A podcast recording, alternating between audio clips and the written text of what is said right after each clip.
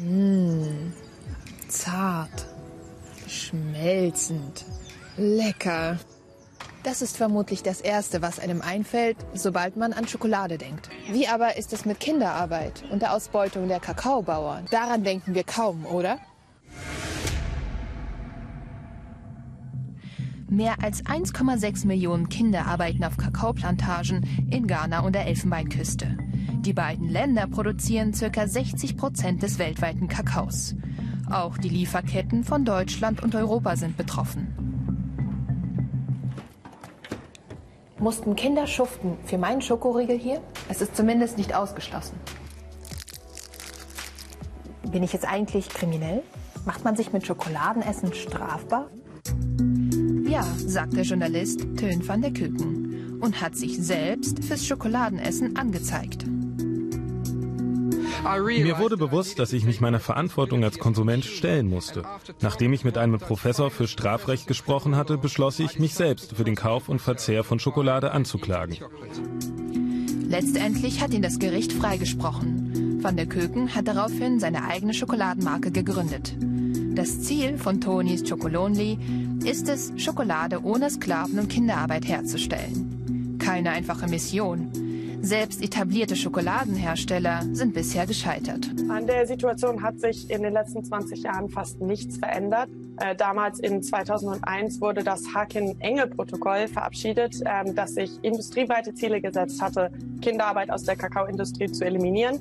Seitdem wurden sämtliche Deadlines ähm, ja, äh, nicht wirklich getroffen oder sind seitdem verstrichen. Und Kinderarbeit ist nach wie vor ein sehr großes Problem in der Industrie. Sie nimmt sogar zu. Und das trotz wachsender Umsätze der Schokoladenindustrie. Diese liegen weltweit bei über 130 Milliarden US-Dollar pro Jahr. Warum aber ist es so schwer, Kinderarbeit zu beenden? Die Mehrheit der Kakaobauern und Bäuerinnen lebt in Armut oder sogar in extremer Armut. Das führt dazu, dass die Bauern auf ihre eigenen Kinder als unbezahlte Arbeitskräfte zurückgreifen, weil sie sich schlichtweg keine bezahlten Arbeitskräfte leisten können. Wenn man das Kinderarbeitsproblem beenden will, dann muss man also auch eine Lösung für das Armutsproblem finden.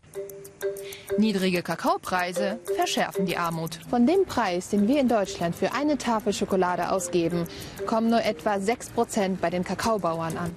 Im Schnitt verdienen die rund drei Millionen Bauern in Ghana und der Elfenbeinküste weniger als einen Dollar am Tag und leben damit in extremer Armut.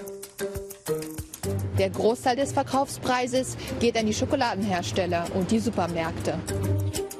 Ghana und die Elfenbeinküste wehren sich dagegen. Beide Länder verlangen 400 Dollar pro Tonne auf den Weltmarktpreis obendrauf.